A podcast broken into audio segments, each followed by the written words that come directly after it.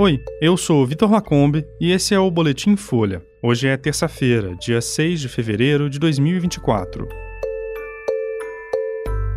Ministério da Fazenda suspeita de lavagem de dinheiro em programa para setor de eventos. Gonê recorre contra a decisão de Toffoli de suspender multa de 10,3 bilhões de reais da JF. E denúncias de pornografia infantil crescem 77% em meio à difusão da inteligência artificial.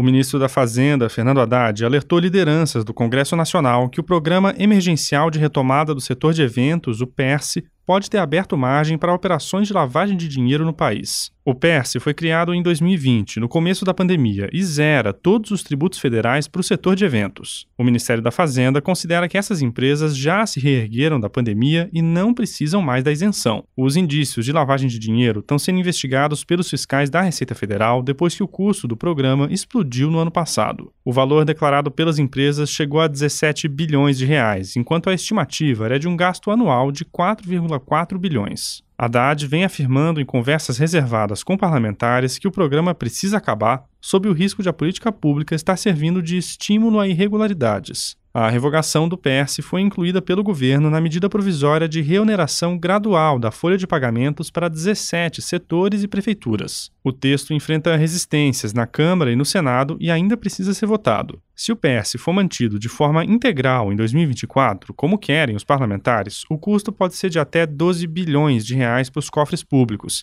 sem contar possíveis irregularidades. No discurso de abertura do ano legislativo no Congresso, o presidente da Câmara, Arthur Lira, citou nominalmente o PS como uma conquista e criticou a decisão do governo de acabar com o programa.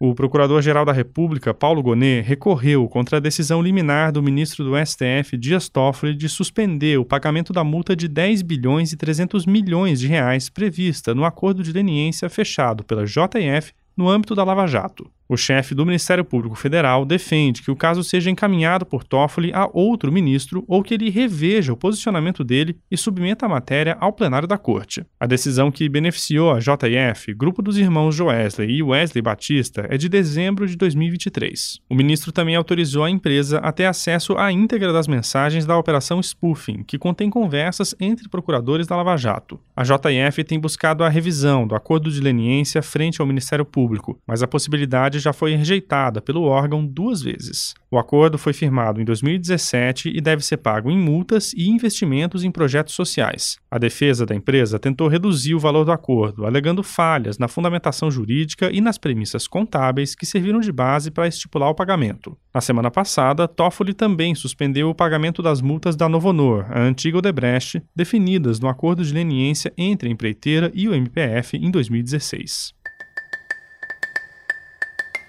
As denúncias de imagens que contêm pornografia infantil cresceram 77% de 2022 para 2023. Em um ano, foram quase 72 mil denúncias. É a quantidade mais alta desde que a organização SaferNet começou a receber essas notificações, há 17 anos. Indicadores de violações de direitos humanos e outros crimes, o que inclui o conteúdo com abuso e exploração sexual infantil, também chegaram ao valor mais alto da série histórica, com um aumento de quase 50% de um ano para o outro. Segundo a organização, os fatores que podem explicar os recordes de denúncias são a introdução da inteligência artificial generativa, nesse caso usada para criar conteúdos de exploração infantil, a proliferação da venda de pacotes de conteúdo gerado por adolescentes e as demissões em massa nas big techs, atingindo equipes de segurança e moderação das plataformas. Na lista de crimes denunciados à SaferNet, o que apresentou maior aumento foi o de xenofobia, que cresceu 252% entre 2022 e 2023. Em segundo lugar, está a pornografia infantil. Também cresceram as notificações de intolerância religiosa no ambiente digital. Segundo a SaferNet, esse crime e o de xenofobia estão ligados à guerra entre Israel e Hamas.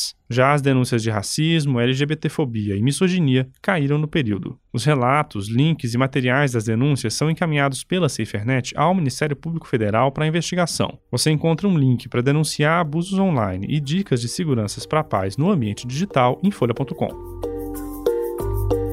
Esse foi o Boletim Folha, que é publicado de segunda a sexta, duas vezes por dia, de manhã cedinho e no final da tarde. A produção é de Daniel Castro e Laila Mowallen e a edição de som também é da Laila. Essas e outras notícias você encontra em folha.com. Até mais.